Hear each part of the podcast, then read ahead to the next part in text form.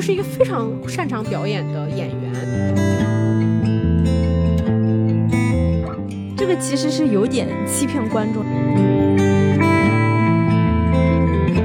他其实是一个非常刻板化的印象。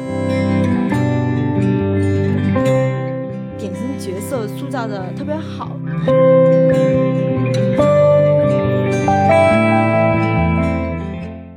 收听电影疗养院。大家好，我今天是想能和易烊千玺一样创业如此顺利的小猪猪。大家好，我是期望拥有易烊千玺同款哥哥的石头姐。那我们今天会聊一部二零二二年春节档我们相对比较推荐的片子，嗯，《奇迹笨小孩》是由易烊千玺主演。对你不说，大家也知道了。那这部片子，可以简单聊一下那个主创吧，就是导演是文牧野，之前他也算是一战成名，就是拍过呃《我不是药神》那部片子。那这部片子其实也是延续他一贯这个现实主义题材的这个选题，在节目开始就已经被我们各种夸夸群的这个易烊千玺，然后包括这个老面孔田雨。以及就是饰演这个易烊千玺妹妹的陈哈林是个小演员，以及就是我们很熟悉、经常看到的这个女演员齐溪。在节目正式开始之前呢，还是很欢迎大家去加入到我们可爱的电影疗养院的听友群。那如何加入呢？大家可以关注一下文案里的入群方式。因为春节档其实我们是有录两期节目嘛，嗯，其实三期了。第一期是我们在那个春节今年春节档之前，我们是做了一个春节档历史的这个回顾加整个数据的盘点，然后还录了一期这个春节档整体的一个大的盘点，二零二二年对二零二二年春节档的盘点，然后包括这个像水门桥、杀手不太冷静，然后包括四海奇迹狙击手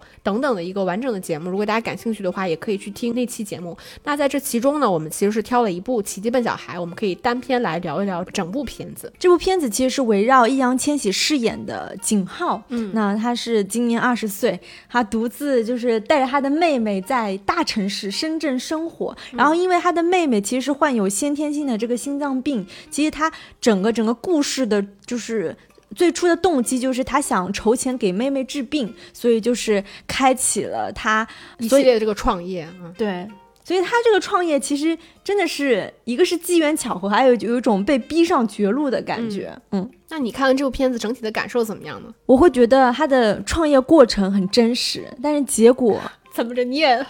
骑着摩托车 到追过大老板的车，但是他的结尾太理想了。嗯。啊，我我会，当然这是缺点了，就是相对来说，我对整个电影我觉得是比较完整的，嗯，但是我觉得它的结尾是相对让我觉得有点失望的吧，嗯。呃，我觉得这个其实就是一个兄妹版的《当幸福来敲门》，因为我们中国的观众其实带入这种情感，就说我们人物动机，其实最重要的是一个人物内心的这个支撑。那其实亲情永远是一个最普世的情感，大家不需要有任何的铺垫，你只需要告诉大家说这两个人是相依为命的兄妹。那这个哥哥为了救妹妹做出一切的牺牲和努力，他自然而然都会变得很顺理成章。我们在心理上更容易接受和认同。那我觉得其实是整个片子完成度，像我说的，我我觉得我们有一个共识，就这个片子很大的一个优点，其实是在完成度上面。它并不是一个很水的、很拼盘的，或者是没头没尾的一个东西。它其实在这个人物整个表现上，包括他整个创业的经历上，表现是非常完整的。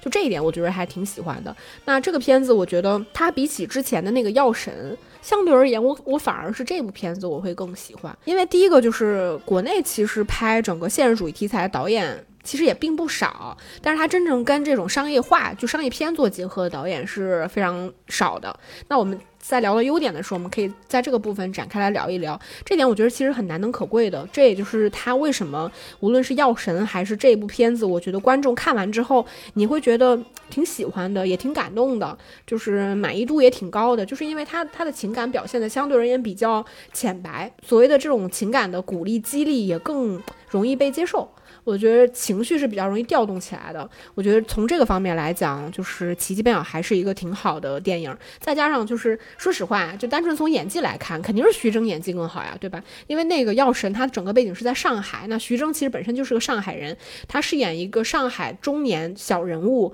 然后从一个自己为了投机赚钱，到为整个更大的这个病人群体吧去谋福利的时候，去做了一些违法擦边球事件的时候，这个人物的成长，其实观众看完了。之后，那个难度，其实这个片子的难度会更大。那奇迹笨小孩其实它难度会小很多，像我们说，它的情感支撑点是从一个兄妹的感情出发，相对而言更容易一点。它的格局整体圈的范围也会更小一点。但另外一方面，我觉得这也是整个片子讨巧的地方，就是它对于人物的塑造，我觉得会更加的完整。所以我我也还挺喜欢。那我们接下来就从优点开始聊一聊吧。首先就是说到这个。人物关系、兄妹情，因为这样的电影它很容易走入特别煽情的这个俗套当中。那我觉得在处理景浩和景彤之间的那个兄妹情，其实是非常真实、朴实且不煽情的，嗯，对吧？就是你想一个二十岁的哥哥如何去照顾一个六岁的妹妹，他基本上就是体现在叫他起床、给他扎头发。送他上学，对吧？接他接他放学，嗯，然后想办法给他就是筹措医药费等等。带他去医院，就是跟医生询问病情。其实这些都是非常就是日常生活的一些桥段，嗯，就已经足够能体现说这个哥哥跟这个妹妹之间的那种兄妹情。他不需要一定要就是这个妹妹看上去，比如说什么病入膏肓呀，以他的这个童言无忌去说出特别不符合他这个年龄的这种。小大人化等等，其实完全没有，对吧？这个小孩基本上是台词非常少的，因为他大部分的时候他是处于一个旁观者，他就是看着他哥哥，对吧？所所谓的怎么创业，然后他哥哥出去，比如说什么追车子，他就去跑出去看他哥哥等等。我觉得这是非常符合这个小女孩的人设的，嗯，呃，你说的他不煽情的部分，呃，我觉得就像我们之前看那个我的姐姐，那个其实是一个姐弟情嘛，对吧？然后这个里边其实是一个兄妹情，我觉得这两部电影其实处理的都挺好，就是他在处理这种呃兄妹或者姐弟之间的感情的时候，他并没有刻意的去强调一种戏剧性的东西。这种撕心裂肺的东西，他反而是在通过一些生活里面比较日常的细节来堆砌这两个人物之间的感情。因为我们说那个情感就是亲情这个东西，它不需要铺垫，不需要介绍，谁谁还不理解亲情是个什么东西呢？对吧？那我觉得它整个去戏剧性的部分，就就来自于说，比如他妹妹是有病，但是他妹妹这个病其实并没有作为他整个戏剧环节里面很重要的一个部分，并没有故意去夸张说他妹妹得生病了，如何就是有哪些就是非常难过的。那个情况，景浩如何撕心裂肺的跟医生哭诉说：“我的妹妹，救救我的妹妹！”就是这些部分，因为他在弱化他妹妹生病的这个部分，相对而言他就已经去煽情化的部分了。那我觉得就是呃，景浩对妹妹的这个感情，其实处理的肯定是比较好的。因为像你说的嘛，就是一个二十岁的哥哥如何照顾妹妹，对吧？他其实就是在这些场景的重复里面，比如说怎么叫妹妹起床多次，那怎么给妹妹做早饭多次，然后怎么接妹妹放学。我觉得他接妹妹放学那个场景的重复做得非常的好，他就是在表现他哥哥无论是呃台风天是多么晚，他哥哥白天发生了什么事情，他妹妹坐在那个保安保安大叔的那个传达室的时候，他永远不会失望，就是他永远会看到他哥哥无论什么情况。一定会来接他，就是我觉得这种情况，就是堆砌的这种力量感，其实也是这个人物侧面，就这个人物他是不会放弃的，对吧？观众会得到这样的信号，就是他不会放弃他的妹妹，他其实也不会放弃他的坚持。我觉得在这个过程中处理的就挺好的。但是我觉得他妹妹那个小演员，其实对他哥哥的感情，像你说是个旁观，但我我觉得相对而言是更刻板化一点的东西，就是他还是有去表现一些，就是从这个小孩的视角去看一些他哥哥的那个状况。其实这种处理还。是略微的会带一点煽情，因为观众会从一个更小的小女孩去看她哥哥付出如如何的艰辛不容易，这种情况你会有一点点就是这种情绪的波动。那我觉得相对人也会更刻板一点，比如说我记得其中有一场戏，就是那个小女孩有抱她哥哥，然后就给他讲说那个我做梦梦到了妈妈，说我已经是个大孩子，我要照顾好哥哥。就是这个话其实也不算过吧，也不算什么特别大的缺点，但我我觉得这个小女孩视角出发的一些台词跟。表现会略微有一些刻板，嗯，有一些煽情的这个意味在。但是哥哥对妹妹这条线，我觉得丰富度会更强一点，因为她作为一个六岁的小女孩，其实我觉得她她的表演少一点反而是更合理的。对，是的，对吧？他一个六岁，你要他表演成啥样子呢？是的，对吧？而且就是他们俩兄妹俩还有一个就是交通工具吧，因为之前哥哥还有那个小摩托的时候，他是开摩托车，到最后那个车其实卖掉了，他就变成坐公交车。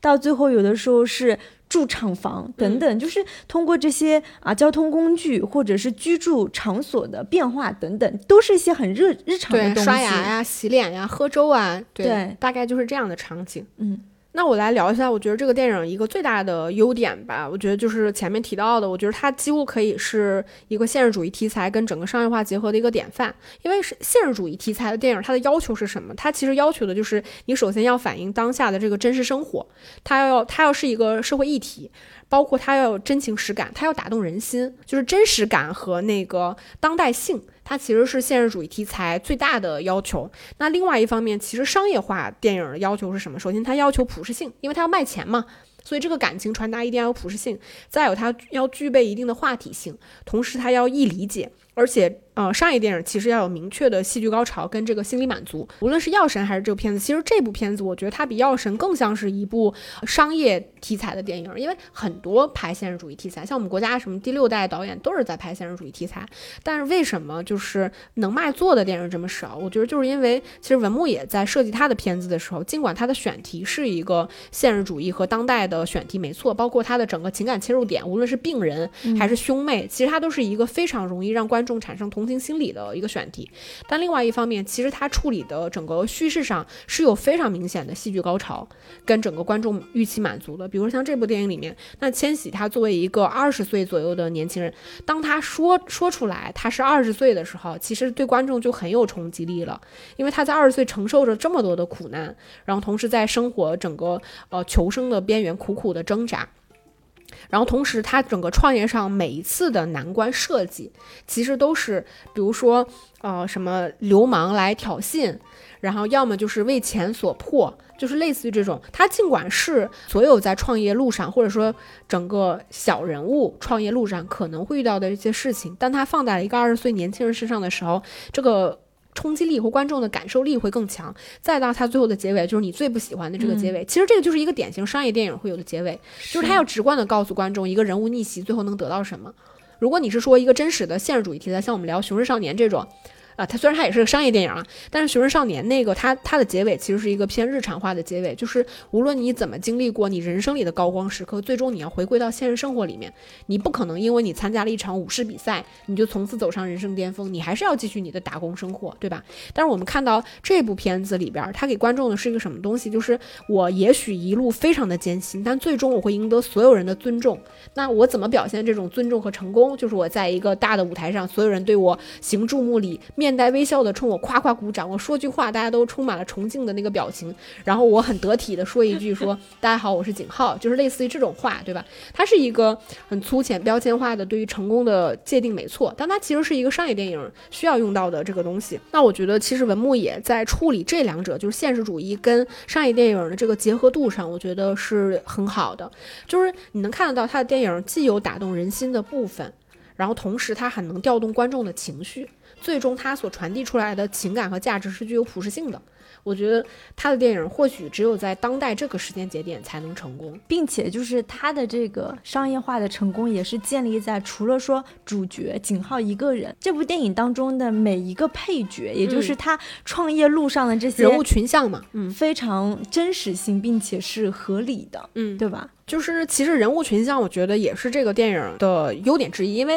上一电影讲究的是典型人物嘛，对吧？你可以看到他这个里边除了景浩和妹妹之外，他选择其他的人物，比如说这个战争老兵，然后要么就是有犯罪前科的一个人，要么就是一个逆反的女工，对吧？就是一个不服、受了委屈、不服、不服的这个女工。其实这个女工是典型的资本家立场上最讨厌的一类人。但他却放在了这个里边，然后包括这个无业游民，就是两个网瘾少年，对吧？对，明显不务正业，网瘾中年。对，网瘾中年。然后包括这个就是很温和、软弱、善良的这个田雨饰演的这个叔叔，嗯，对吧？其实说实话，他就是把中国人。性格里面的一部分，加一些底层人物，比如说什么战争老兵断腿的这种，然后很难相处的这种失聪的这个女工啊什么，这其实是一个典型的，就是底层人物群像，嗯，汇集在一起，然后通过这个底层人物大家一起来完成一次逆袭。包括你知道景浩带着这些老弱病残到那个非常富丽堂皇的大厦里边，然后跟那个大老板介绍说这是我的合伙合伙人，这真的是一个很能满足，就是像我们这种小人物心理的这种。影，对，嗯，因为这是一个现实主义题材，那它的现实点就是搞创业，嗯那搞创业都得招兵买马，都得三顾茅庐，嗯对吧？所以它其实这一个一个啊、典型人物出场的这个表现手法，其实也是商业片或者是观众比较喜闻乐见的这种做法。嗯，它是一个一个出场，对吧？嗯先是这个齐溪演的这个失聪女工，然后就是几个镜头就是略略带过，就通过这个啊、呃那个中介市场吧，人力中介市场的那个头头就介绍一下、啊，这就是我要给你找几个就是能接受一个月一千块钱，嗯然后其他地方还。不愿意用的人，所以我我觉得这个就是也蛮像我不是药神当时的那种比较快速的蒙太奇，嗯，对吧？非常可能就非常精炼的几分钟，我就把这所有的典型人物都给形象给竖起来了，并且嗯是很饱满的，大家能知道这个人是什么样的，这个背景是什么的，那个你就马上能贴上标签了。这不就是商业电影喜欢的做法吗？对啊，典型人物嘛，而且他会给这些人物群像为什么能够成立？我觉得有一个很大的前提就是，你知道底层人民之间，哎，这个当然我这个说法也不是特别合理啊，就我觉得就是大家普通人之间吧。就是比如说，我们都很穷，但我今天确实是一个很善良的人，我想帮你一把。我可能在钱帮不上你，但是我可以在其他方面可以给上你对对，其实这个里边大多数的人提供给呃千玺的这个井号，千玺饰演的这个井号，它的价值其实就是这种我没钱，但是我有力，我给你出力。我觉得这种感情其实它传递的是非常质朴的。我们能看到这个电影，我觉得非常微妙的一点就是千玺饰演的这个景浩，他最大的点在于他没钱。我觉得我是真的在这部电影里面感受到一种东西，叫一分钱难倒英雄汉。就是因为说实话，我我们成长的环境里边儿不是说多么大富大贵，但是可能确实还没有感受过那种，就是你如何被一点点钱磨的，你整个人尊严跟生活被搅得一塌糊涂。就是其实并没有这种非常直观的感受。但我觉得这部电影里面把这个人物因为缺钱所表现出来的那种挣扎、那种窘迫窘迫，然后包括那种爆发，我觉得全都表现出来了。但是他身边的这群人呢，我觉得给千玺提供的就是我们，你哪怕今天缺钱缺到这个程度了，其实我们也没有办法在钱上帮助你。我们能做的是什么？我们只能说把这些工作带回家做。嗯就是我能给你提供的是这种价值。那我觉得所有的人物，其实在其中，我觉得都维持了一种就是人物的成立度跟人物弧光的瞬间。比如说那个战争老兵，对吧？谁能想到他是以前年轻的是个修表匠呢，对吧？所以你就可想而知，一个修表的师傅非常精密的去拆那个电子板的时候，你就会觉得啊，好成立。包括虽然这儿有点假啊，就是他坐在那个轮椅上，然后拿着他自己的那个拐杖，杖，然后去如何跟那些小流氓搏斗的时候，你会觉得就很很爽。然后包括齐溪饰演的那个女工，什么前一刻还在争吵，后一刻就是齐溪饰演的那个女工，她就拿那个大斧头要来砍那些人，说这个是我儿子什么一年不吃早早饭饭给我嗯攒的这个东西，你们就给他弄破了的那个瞬间的那种爆发感，我觉得观众在其中会获得很强烈的爽感。尤其是这些小人物坐在一排，在警局里边，然后互相说要写什么检讨书，让大家蓬头垢面的。但是那一刻，整个所有人的心是在一起的。我觉得这种抱团取暖的这种力量感，我觉得还是传达的挺透彻的。包括千玺其实是一个自己其实都很窘迫的人，但是他很善良，有底线。他也会在说，当那个女工受到了小流氓就是摔了一耳刮子的时候，会冲上去一脚就踹在那个人身上。我觉得表现出来一种非常正直跟质朴的那种感情。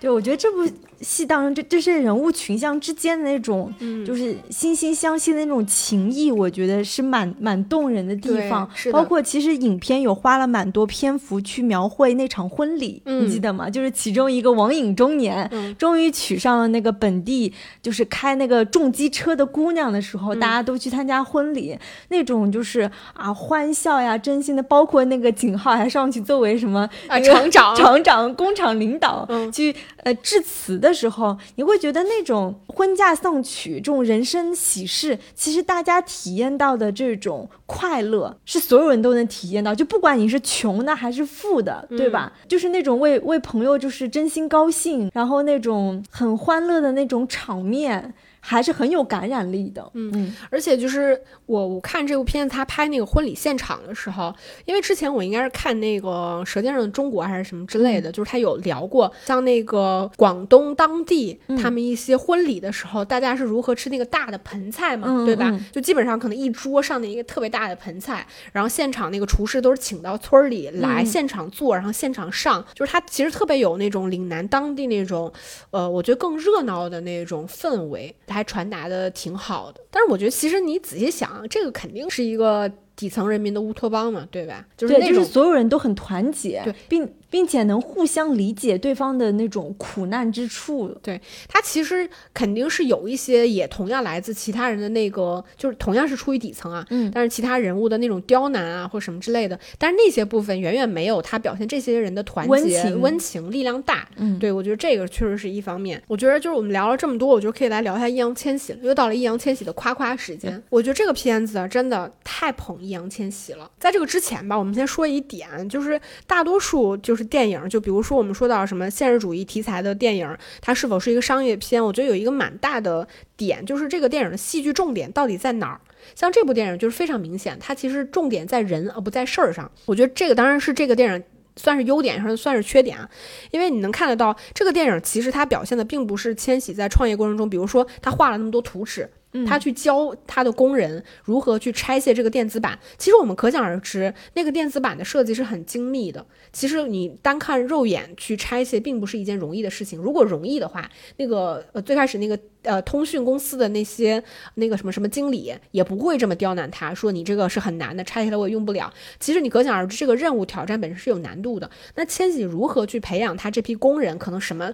这这些人何基础。对，这些人甚嗯至是其他工作都很难找得到的人，他们并没有表现出来有什么特别认真、细致或者是相关背景的这种能力去完成这份工作。那千玺其实可想而知，培养这批人是有很大挑战难度的。但其实这些部分在这个电影里面几乎是一笔带过的。对略过，去，他完全没有嗯表现说这个过程有多么艰辛，他反而放在了就是千玺在做这一整整件事情当中，他有多难。比如说他怎么缺钱，他怎么装修这个厂房，他怎么去这个呃，因为拦一辆大卡车手指受伤，要怎么在这种情况下还去大厦擦玻璃，就他始终围绕的故事主线都是围绕在千玺这个人物身上，他的重点就在于说，当观众对这个人物。产生了强烈的认同和共情心理的时候，那这个人物所做的事情都是合理的。对我其实会产生更强烈的认同心理，包括当他受到了困难的时候，我会我会很伤心；当他获得了成功的时候，我会获得同样的爽感。这个其实是一个商业片很典型的做法，就是它的它的重点在人不在事儿，因为你对一个人的感情和认同，其实它是更加非理性和情绪化的，它是更容易被调动的。比如说，呃，像药神其实是有一定难度的，是因为当你的重点在一件事儿上的时候，观众对面对一件事情的时候，他是靠理性来判断的，就这件事情的利弊如何。比如说你做的是对还是错，我要付出多少，这事儿到底是违法还是不违法什么的啊。但是，药神也不是一非常典型的例子啊，就是当观众面对事儿的时候，他是一个理性状态，他情绪不好调动，但你对人其实情绪就很好调动了。所以我们能看到这部电影里面，他所有的重点都在表现易烊千玺。比如说，他是一个上来就表现易烊千玺其实是一个对于整个电子类非常有天赋的小孩，对吧？什么一个电器城里面某一个手机铺的老板，他的那些疑难机型自己都修不了，要送到千玺这儿来修。二十岁别人就可以称他为景师傅，就是他，他是一个非常聪明的小孩。同时，我们又看得到他内心有很多的故事，他很忧郁，对吧？又很沉默。又很隐忍，同时又很善良，然后在关键时刻又很有魄力，就是他能把自己店铺里所有的东西去抵押，就是我要收你这批手机，又是一个很有魄力的人，同时他又很有狠劲儿，对吧？嗯为了就这个老板说我十分钟要一个月之后，我为了追上这个老板，跟他讨十分钟，我可以无论是被车撞。还是怎么样的难度，我都一定要赶上那辆火车去跟这个老板谈十分钟。然后包括同时他又很有底线，什么那个手机的那个电子元件可以用来洗那个金子来炼金这种违法的事情，他还知道这事儿不能干，这事儿违法。就这种人，你说他不成功谁成功呢？对吧？就是你能想象到，就是这个人物他处理一切所有的难关的时候，他在做什么，他在说什么，他在想什么，就基本上就是一个非常具有魅力的人物。千玺真的挺棒的，就是二十岁，他因为他今年其实也是二十出头嘛，嗯，但是他在饰演这样的角色的时候，我觉得非常的讨巧，然后同时他对这个人物所有的情绪，包括他在参加婚礼的时候，就是一个小大人的样子，对吧？什么当人家厂长，那些人明显都是比他年龄大很多的，要一本正经的上去就是这个发言。嗯然后下来的时候，那个别人在喝酒啊什么的，你能看到他略带腼腆的那个微笑，然后也会跟别人和解。就是他可能也不是那么善于表达自己的人，然后在处理很多难处的时候，他其实真的没有人可说，就他有很强的那个隐忍和坚持。然后我觉得。这个电影其实通过他所面对的一系列的事件，对他这个人物的成长和表现，我觉得是非常的有力量的。就是你记得，就是最后一场也不算最后一场戏，就是比较靠后，他们在电梯里面终于获得成功的时候，大家一块儿就是朝着电梯抬抬头的时候，你能看到千玺还有两个手，嗯，是坏的，就是很有力量感，在这个人物身上表现的非常的饱满。我觉得观众看完了就很难不喜欢这个演员，也很难就对这个角色不认同。对，嗯而且我发现。易烊千玺他现在这个年纪，他长的这张脸，对他的表演方式，其实我觉得就像石头姐说的，其实是蛮讨巧的。因为我明显发现他跟他妹妹的几场戏当中，其实他是有笑，嗯，但是你知道他一旦笑的时候呢，他嗯他是有酒窝的，嗯然后他笑的时候，你一下子会觉得他还是比较稚气的，嗯就是你觉得他还是个孩子，对吧？嗯但是这个孩子身上承担的这些痛苦、这些苦难的时候，其实你就是能产生很强烈的共情性了。嗯但是大部分时候，除了跟他妹妹在一起，或者是跟几个他们那个同事在一起，就是嬉笑打闹的时候，他是全程没有没有笑容的。嗯他是一个比较有阴郁气质的，嗯甚至就是那种苦大仇深的，所以嗯他的、他的那种表演方式，他必须要特别收着，他必须要特别克制才行，嗯对吧？你一个二十岁的一个演员，你也不可能说，就是表演上也不可能说我特别有爆发力，嗯，因为但他该有爆发力的时候，我觉得还是有的。对，就是他问他朋友要钱那场戏，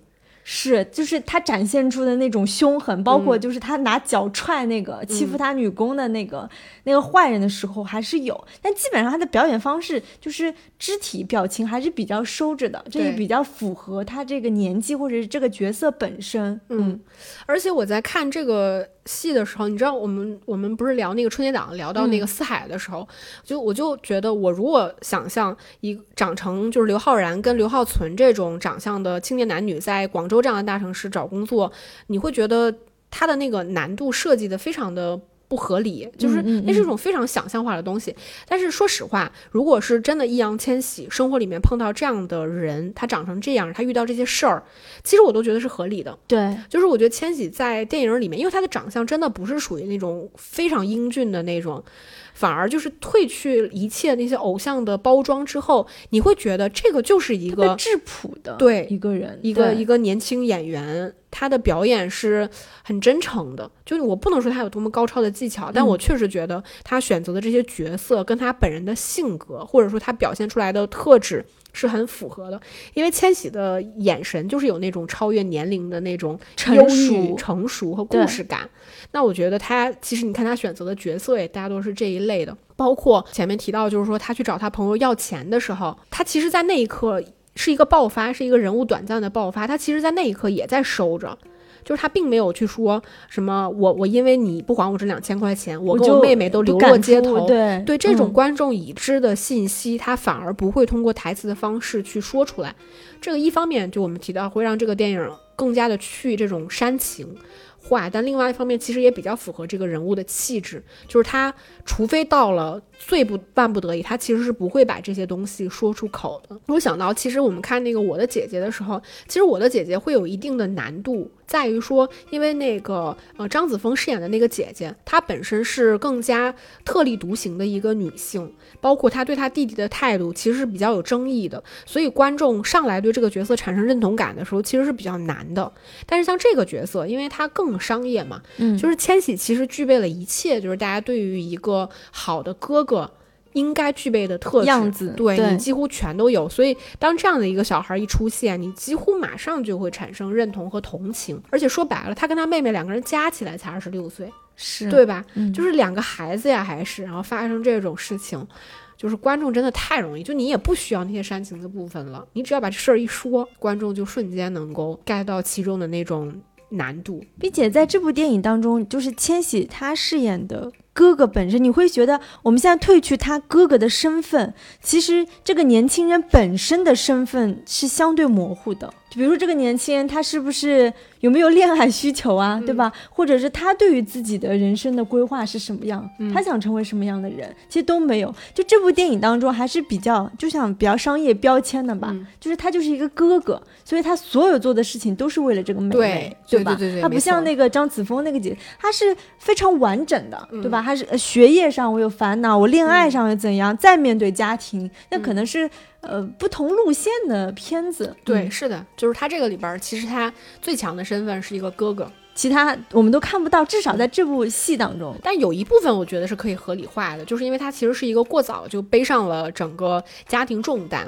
就是他可能已经不像一般的这个年纪的年轻人在那跟你谈梦想、谈未来，他已经被生活磨掉了这些部分。对，而且我觉得他应该是有。就是因为这部戏，因为我不知道他是不是本身肤色有这么黑，我记得应该是没有这么黑，但是我明显感觉到，就是他这个其实真的蛮像，就是在深圳生活的那年轻人那种肤色，对，因为光照比较强烈，而且一年四季。基本上除了最冬天的时候，可能穿上长袖或薄外套，基本上都是短袖。所以你发现他就是都是短袖，对吧？当然，他就是皮肤状态，就是他那个年纪经历这些苦难的人应该有的皮肤状态。并且我发现他穿的那个 T 恤，你知道他穿的那种，他当了厂长之后吧，其实他是有换一些所谓的 Polo 衫的。但是那个 Polo 衫那个边其实都是磨毛的，身上都是起球的。这个当然是比四海当中同样好像是那个小镇青年。小镇青年那个刘昊然，就是除了一头黄毛，其他你都是干净整洁的小镇青年，其实不太一样的。易烊千玺这个就真的是像。非常苦哈哈的那种打工的少年，对，而且就是你能看得到，首先他的眼下是有纹路的，嗯，就是你不是年轻人没有这个东西，只是说大多数的偶像剧，他那个磨皮一开，其实你会看不见这个年轻演员他脸上的毛孔，但其实千玺是能看得到眼下的纹路，包括这个嘴边的闭口，我就说这个下巴还有点肤色不均匀，嗯，而且还有手上的倒刺，就是我觉得这个是一个可信度吧，就是整个角色跟电影可信度一个比较重要的部分，而且。就是像《药神》那部片子，其实它的背景是在上海，然后我觉得他这部电影其实是在深圳，我觉得他。就是文牧野还是用很多不同的角度和维度来拍摄深圳这个地方城市，对我觉得跟上海的气质确实会有一些差别。比如说，他这个电影里面其实是有强调，就是这个深圳的这个高楼大厦。比如说，千玺在擦这个玻璃的时候，其实我之前住在大厦里边的时候，我也看到过外面有擦玻璃的这个工人什么的。你确实不会特别的注意他们，你只是说这人一过，你会觉得有点恐怖，就是为什么外面突然站了一个人，对吧？但是你确实不会长时间的去观察他他们。的工作状态，那他这个里边，因为像你说的，深圳整个的背景是它一年四季都很热，所以你你你甚至。无法完全马上知道它是哪个季节，但是他们一年四季都在穿短袖，像那个妹妹也有各种早上睁开眼睛，因为没有空调嘛，大汗淋漓那个样子，对。对，然后所以就是那个像千玺，他从从那个大厦反光板那个玻璃后面就能看得到，就是各种大汗淋漓，然后怎么去擦那个玻璃，然后我觉得他拍深圳的时候也拍了很多深圳这种横切面，就他俯拍的时候，其实他是表现这个城市有点像像那个迷宫一样的那种。整个块状的这个拼接，整个高楼大厦有多么的满？对他的几场俯拍的戏，其实是拍深圳的城中村啊。因为深圳，当上海也是有保留一些所谓的弄堂，但是相对还是比较少。但在深圳，哪怕是像南山区，就是这么。高楼大厦密集的地方，你会发现它是有那样一片一片的城中区，嗯，而且明显就是他们之前的那个居住的那个环境也是在城中区，他们他们设立的那个工厂也是在城中区，这就是深圳就是一个特别垂直的城市。一方面有高楼大厦，接那场戏就是他一边在擦玻璃，然后马上就啃一个馒头，里面的人感觉是在吃米其林，嗯，所以就是他会有这种对比的那种特别强烈的。就是反差感，对吧？还有就是他其实有描绘了蛮多镜头，是这些他的包括他的同事的居住的环境，就真的是非常糟糕。你记得就是是那种格子铺一样的，就是一个房间就是大概有六个还是十个铺位，对吧？然后就是很勉勉强强的能摆一张他的桌子，然后齐溪还在上面就是做着他们带回去的工作等等。其实他有特别多这样的一个画面是在。勾勒就是深圳这座城市的独特之处。嗯，嗯对，我觉得就是，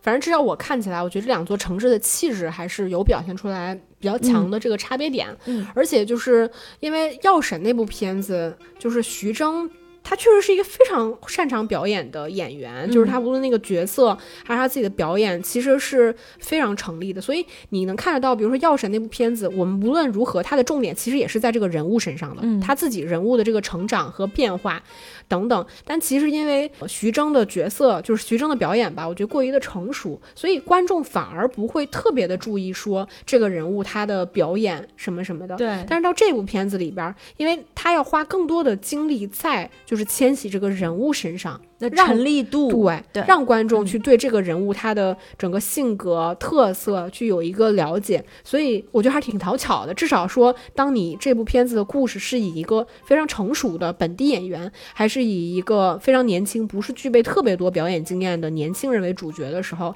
那你如何让两边的故事同样？能够成立，同样能够打动人心。从这个维度来看，文牧野还是一个挺好的导演。导演对，因为当时我在看第一部《药神》的时候，我还在想说，因为文牧野毕竟是一个青年导演，我嗯我当时在想说，这个片子到底有多少是来自宁浩宁浩对他们，的这个帮助吧？嗯但是因为那部片子，我确实觉得有一些追逐戏是很宁浩的。嗯然后到这部片子，其实我觉得他还是有一两场追逐戏的，但是这我还是不确定啊。比如说嗯那个千玺，他那个就是开着摩托车去追那辆大的那个轿车，包括去赶火车的时候，其实他还是有一两场那种追逐戏挺。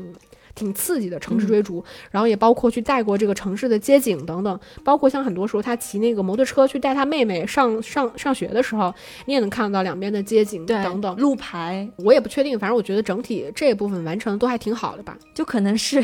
坏猴子影业的集体创作，对对，你很难说。既然说了那么多优点，嗯那我们来就是说一下这部电影的缺点吧。嗯就是第一个缺点，我就觉得优点是我们刚刚说过，就是这部电影的这个人物群像或者是典型角色塑造的特别好，对吧？但是你们发现他的非底层人物的，比如说那个那个大公司里面的那个李经理，包括那个大老板赵总，对吧？反而这些人物都是特别刻板化的。嗯就比如说他同样他想塑造一个李经理，可能就是什么硕士毕业，嗯能够就是学历背景良好，家庭背景良好，能够进入到一个大公司做什么呃什么东南区、大中华区的那种销售总监这样的人物，他其实展现出来的就是对底层人物的一种。冷漠，其实这也是一种刻板。他跟那个景浩之间已经有过好几场对手戏了，包括到景浩就是湿漉漉的一身，然后就是走投无路，想要再拿拿点电金的时候，那个李经理的表现真的是很刻板，包括那个赵总也是，对吧？一开始那么冷漠，然后突然就是说啊，你们合格率百分之八十七，我要跟你合作，两年给五百万。当然这个。就是非常迅速啊，因为我发现他电影的篇幅就是到最后十分钟的时候，他开始堆砌这帮人的结果和完美的结局。那你只有十分钟的篇幅，你只能非常草率。所以当赵总这样的人物出现的时候，就说两年给你五百万，哪有这么容易？其实我觉得这个电影啊，首先非常明确的就是，他站在的并不是一个中立的立场上，他嗯其实站在的就是一个底底层人物的视角上。对，所以，当底层人物视角上去要塑造一个所谓的上流社会或者是成功人士的典型人物的时候，他就是一个需要像李经理这样的，有过良好背景，然后在下雨天、台风天能够坐着高级轿车，然后对你颐指气使，非常看不起你这一类人的这种嘴脸的人物形象，他其实是一个非常刻板化的印象。包括这种底层人物视角下，对于一个成功大老板的形象是什么？呃，什么中年男人，沉默的。然后那个说话非常精炼对，啊，对，然后就是开着坐着豪车，然后时间非常紧迫，就是他他他们的视角下其实就是一个这样的典型人物。其实如果是真正一个中立视角下，我不能说是绝对中立啊，比如说像我接触过的，我们公司，比如说无论是 CEO 还是真的那些什么所谓高管，大家都是受过什么很良好的教育，嗯你会对一个保洁阿姨颐指气使吗？不会的不会的，对，就是正常环境下，我不可否认，你比如说上上流社会，咱们也没认识什么上流社会的人啊。比如说我认识见过的一些所谓的这个什么成功人士，嗯，至少在公开的场合，大家还是保持良好的体面，无论他内心怎么看你。怎么看保洁阿姨？怎么？看？怎么看保洁阿姨？怎么看一个二十岁每天的在这儿堵我的年轻人？他都不会上来就用言语来讽刺你、挖苦你、嘲讽你，不会这样的。他哪怕在心里，他可能背后跟别人说，嗯但他不会当面这样说你。这是一个人基本的体面，在社交环境下应该有的样子。所以他整体为什么会去塑造这样的人物，就是他要把观众带入一个底层人民的视角里边去看这些所谓的上流人士。你们你们什么什么好学历，什么好背景？你看你们这些人有什么了不起？所以千玺里边不是也一直在说一句话，就是类似于像我们有我不如天一样，就是你看我做的事儿，你管我是学什么，我是谁，我在做我。几岁？对我几岁？你看这些干什么？嗯，对吧？这就是一个很典型的底层人物的视角，因为我们在现实生活里面是有所谓的阶阶层的，这个东西你哪怕看不见，你无可否认它就是存在。大家如何来衡量其他的人，就是看你穿什么。你是哪个学校毕业的，嗯对吧？你学的什么专业？你周围的人是什么？你住在什么样的房子里？其实这个就是我们正常再去看其他人，很正常会给其他人贴的一些标签。我不能说这个东西是对的，但它确实是一个社会常态。但是底层人物当想逆袭的时候，我就是要告诉你，你住什么房子，你有什么学历，你在什么公司，你在你都不重要，最重要的就是我们都在一个起跑线上。这个其实就是一个很底层人民的视角。反正也挺乌托邦的。我觉得他这完全就是一个底层人物的乌托邦。我不能说底层人民团结这个事儿是一个绝对的错误，但其实我觉得底层人民的不团结才是这个人民人群整整体的特色。更常见的一个现象，对，嗯就是因为说实话，人跟人之间不是只有温情的，人跟人嗯之间其实是存在竞争的，就是。当越是底层的时候，大家的资源越少的时候，可能你真的面临的是一些社会更残酷的一面。所以我觉得这个电影它的不真实在于说，它当它要把底层人民塑造成一个团结的乌托邦的时候，其实很多时候来自于同阶层其他人物对你的这个迫害，它就变得非常的轻飘飘。他用一些非常喜剧化的方式去处理，比如说那些小流氓来他们厂子闹事儿的时候，最后居然是一个就是曾经做过监狱的大哥，拿那布条把手上缠一缠，就开始非常勇猛的把这些人干趴下了，然后一群人窝在那个地方求饶，对，瑟瑟发抖。这个其实就真的是一个非常电影化的，就是很轻巧的处理方式。事实上，就我也不能说真的百分之百，就是事实上，可能这些流氓，这些所谓工厂派过来为难你的流氓，他会一遍一遍来找你。这是你光天化日下看到的东西，看不到的那些东西呢？其实现实的残酷可能远远比这个要难非常多。再有就是，我其实说实话，无论是《药神》还是这部片子，就往根儿上了说，我都没有那么的喜欢。就是来自于说，我觉得电影在拍一个小人物的逆袭。就是很多电影，包括我们今天在聊那个《这个杀手不太冷静》，或者周星驰一系列的电影，其实它都是在表现一系列小人物的这个逆袭和成长。因为说白了，我们观众就是小人物，我们大多数人都是小人物，我们就是渴望在一系列现实生活里面去获得一些所谓的逆袭和成功。我我期望在电影里面获得这样的满足感。这种爽感会让我觉得释放和解压，但其实底层人物的逆袭跟你底层人物的团结本质上是两件事情。当你一味的去宣传所谓的底层人民的大团结，我们要抱在一起，我们就拥有无限的力量，本质上这就是一种对民粹的煽动。就是药神其实也是类似的，它其实你所有对于民粹的煽动，最终都会让这群人走向一个非理性的状态。真的，现实生活里面可能存在一群这样的边边缘人物，在资本的面前，互相取暖。对，互相取暖。就是首先你你落魄的时候是一个情况，你真的有一天成功了，你们做成了一个大企业，靠这一群人做成功。首先，这个本质上就是一个不可能，不可能的事情，而且你靠这些人成功之后，金钱没有使这些人变质，这些人还是保持着最纯粹的这种最原始的出发点，就是我今天已经是上流社会了，但是我抱着一种底层人民的生活态度，你觉得可能吗？也不可能。我觉得极其极其的微小的概率，嗯，就是，但你把这种东西，你知道我很反感的这部片子的一点是什么？他最后明他在把一种非常虚假的戏剧化的方式，以纪录片的方式去告诉观众这个东西是真实的。他会在最后字幕卡点告诉观众说，这个人物他后续的命运是什么，他跟谁结婚了，是他最后走向了什么，我成为这个办了什么？对，创办了这家公司，我成为了就是那个那个田宇饰演的那个嗯大叔，成为了这家公司的这个人力总监、嗯，等等。就是当你去以一种非常真实的方式去告诉观众这些人物未来的命运的时候，你就再把一个虚假的故事做真实化处理。是是这种方式就是最终你告诉观众，一个人成功了，我们底层人民只要抱在一起，我们最终就能在深圳这样的大城市里面创造出奇迹，奇迹，嗯我们就能创办这样的公司，最后大家都能富有，我们还仍然这么的欢乐，情感这么的深厚，而且连你未来的命运我都给你交代了。说实话，这个是一个非常低劣的做法。这个其实是有点欺骗观众，因为我当时看到这个结尾的时候，我脑子里一闪，我说啊，难道这个也是根据真实故事改编的吗？因为并不是对，对。因为药神是那样的做法，他药神他提起结尾也有个类似的，他其实是有个对比嘛，就是真实人物的照片、跟那个戏剧当中，他其实有交代用那个字卡、告诉你人家的命运或者是结果，或者这个药后来得到了什么样的生产等等，所以他其实是很很讨巧的，就是欺骗观众用了这种戏剧化的手段。但是我仔细一想，明明他打的那个字卡的那个名字跟人物电影当中的人物一样，就说明这个就是假的。对啊他并不是说啊，这个叫景浩，真真实生活中他叫张浩，嗯，那那这个可能是真实的。所以就像石头姐说的，他是在呃愚，弄观众。他是想通过这种所谓的深圳梦，嗯，正发生的中国梦嗯来激励观众，达到就是他的一个所谓的宣传的一个目的嘛。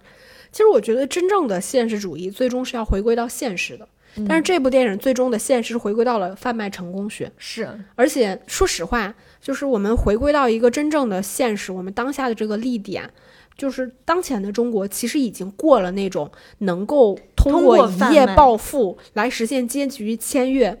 的这种，嗯其实你的通道其实几乎已经处在关关闭的那个阶段，所以经济会放缓。对大家的生活会没有那么的如意，对吧？但这个片子里边儿，它创造的这种呃深圳梦，虽然它的背景是有换一点，它是嗯。从那个二零一三年到它创办成功，其实是嗯。二零一五年这个时间节点。你这个时间你也可以说是大概是中国整个什么互联网高新科技应该是最发展的算是一个阶段，但其实你在现在这个当下时间节点去告诉观众这个信息的时候，其实它就是一个错位的信息，你在欺骗观众，你告诉观众我们今天仍然能通过底层人民大团结来实现一种阶级签约，不可能的。嗯，对我，我不能说它是百分之零点零零零零零一的概率都没有，但是几乎它不是一个事件的常态。当这个东西它不是一个事件常态的时候，这个就是你虚假的来源，你这也就不是一个现实主义。所以这个无论是药神还是就是这部片子，我觉得它都有一些非常投机的部分。那我觉得这部分投机真的是迎合了非常多的观众的那种观影心理，所以我才觉得嗯这个文牧野的片子只有在当下这个语境能成功，也是在于此。是就是他的投机，其实很多时候他的篡改，我觉得是，说实话非常没有底线。就是你是为了获得一些所谓呃像我们说的这种标签化的成功，来告诉观众一些短平快的，就是这种成功学很低廉的这种东西，拿一些真实的东西去换这些东西。就比如说，我就说拿片尾，你去告诉观众这些人物命运，这个真的是一种很恶心的做法。，所以说结尾我真的是非常不喜欢，包括就是我觉得他有一点处理的不好，刚刚我们也有弱弱的提到，就是他大量的篇幅其实是在渲染这帮底层人民之间的这种情谊，而关于就是这个创业本身，对吧？就是这些拆零件这么精密的工作本身，其实画幅是非常少的，就他们更多在一起说是感觉是交朋友，而不是提高工作效率。所以呢，某某种程度上，比如说他穿插了啊、婚礼的那场戏，他穿插了就是。景浩跟景彤两兄妹本身遭遇的一些困难，比如说什么、没办法回到那个出租屋，什么退回来等等，它其实是打乱了你本身铺的另外一条，就是你创业的这条线，对吧？节奏上会被破坏掉。对，这就是我说的，他整个电影的重点就在人，他根本不在事儿上。对，所以那些事儿怎么样，或者这个逻辑性、合理性，其实是有质疑的。包括这个创业点子本身就是显得特别临时，嗯，对吧？然后什么就是像什么厂家兜售零件，说什么拆零件，这是一条新的产业链等等，国外都在用，但是国内想不到等等。就这些这些事情本身，你仔细推敲是不合逻辑的，对吧？因为类似于像这种拆零件的事，一定是国内做的早。因为国内的人才有这样子的，要利用这些零件造刺激产品这样的心理。国外的老外，我觉得至少在欧洲这帮人应该是想不到用这种办法，就是他的这种心理显得本身本质上是比较投机的嗯，创业的思路，嗯本身就是非常华强北的思路。啊就在深圳，大家都说华强北啊什么，其实就是这个思路。所以我不觉得就是他用国外，他好像显得就是你是一个呃景浩，你是做过很多。自强，对，你们做过啊很多 research，、你看现在国外都在用，但是我们没有一家企业都不在用，所以我们也要用，等等，嗯就是还是蛮投机、蛮可笑的。嗯而且我我觉得这个电影它前半部分，它一直就像我说的，它一直在描述一分钱难倒英雄汉。嗯一直以来，就是千玺，大概电影百分之九十，他都是为钱所困，嗯，对吧？他所有面临的困境，无论是从家被赶，还是从厂房被赶，嗯等等，他其实都是被钱所困住的。嗯但是他最后居然就是以如何你获得成功，最后就是你开一场新品发布会。我变成了有钱人，就是钱这个东西，在你前面的铺垫里如此的沉重和重要，而且我觉得用的还挺高级。到最后一秒钟，你就就变得就变成了非常标签化的东西，是就是又变成了刻板印象里面我们对钱这个东西的定义，就是我们普通人穿着西服，戴着金边眼镜儿，站在那里人模人样儿的那种样子，就是金钱在这个电影里面就觉得用的很草率。对啊，所以这部这部电影就是我最初的感受就是过程很真实，但结尾太理想。因为嗯，对吧？创业本身可能这个艰难的过程，我觉得是有表现出来的，不断的其实也有过关斩将嘛，对对吧？他不断的遇到障碍，就是怎么去解决等等，包括他一个人的力量，还是说集合他那帮同事的力量，但是结尾就显得就是过于理想化，对吧？创业哪有这么这么容易？就插字卡这个真的让我不能忍，真的。就是你拆了一些零件，然后那个老板就说，客户就说我两年给你五百万，什？么这个合格率达到百分之八十五是一个标准，嗯，就是它看上去是一个不可能完成的目任标，务非常难。就是我们这种大公司流水线作业都非常难达到的。你们一个小作坊，几个没有任何背景的人做这件事情应该非常难。当我理解你把这个过程去电影化的时候，它其实是非常无聊的。像我们说，嗯它就变成一个重点是变成事儿，观众哪想看你这个电子元件怎么拆呢，对吧？嗯但你观众想看的就是易烊千玺这种大帅哥如何一步一步在创业上获得那种整体的磨难，它是那种人物整体的磨难，它并不是一些细节的磨难。这事儿倒是没问题，但是他就把创业这过程干就是做成了，就是我只要摆平了这些事儿，就我人就可以获得一份成功。嗯但事实上，我觉得大多数创业成功的人，就以我自己看到的，嗯他确实具有很强烈的就是偶然性，就是偶你可能然性，对赛道选得好，或者是说你入局的这个时间点时间点选得好，对，或者是你同时确实具备一些个人的这个特质，没错，是没错。但是归根到底，你这事儿还是要做的，对吧？对，还有一个就是特别大的槽点，我一定要吐槽，嗯就是明明前一刻景浩还作为厂长就说这个厂租也交不起，你们要带回家嗯去做这个工作，或者就是说因为我呃现在工资暂时发不起的，我可能要结工之后再结，下一场戏就变成这些人都是合伙人了。对，我当时就心想，难道因为老板拖欠工资，如果我下个月拖欠了员工的工资，员工就说下次跟我去开会的时候就变成了我的合伙人，那这个就特别扯。因为他最开始招这批人的时候，他说这批人是有百分之二的提成嘛。嗯，这百分之二的提成，我理解应该是这整体项目拿到的钱的百分之二，嗯而不是说我们公司股份的百分之二。对对对，就是瞬间，就是你怎么，就是这帮人，就是毕竟你们还是有老板和那个同事之间的区别。对，你就把这种就是什么你所谓就是大家一块儿团结过的这个奋斗的岁月，直接模糊成成了了说你拥有我公司的股份。对这个说实话，落到现实生活里面，大家都是要精心去算计一下的。对。哎，但这这这部分，我觉得不推敲，对，就是有点点可笑。因为站在我的立场，我想，妈呀，我要不发工资，下个月我同事就是要做做我合伙人，这个心理真的创伤真的是嗯经受不了。好，那我们这部片子我们也分享了特别多，就是优点，但整体我们还算是推荐的，对尤其是的是的春节档这个时机，我觉得是适合。对，因为国内确实这种电影比较少见。嗯嗯，那我们这期节目差不多就这样喽。对，然后大家可以去我们底下去留言，也欢迎加入到我们可爱的听友群。嗯，那这期节目就拜拜拜拜。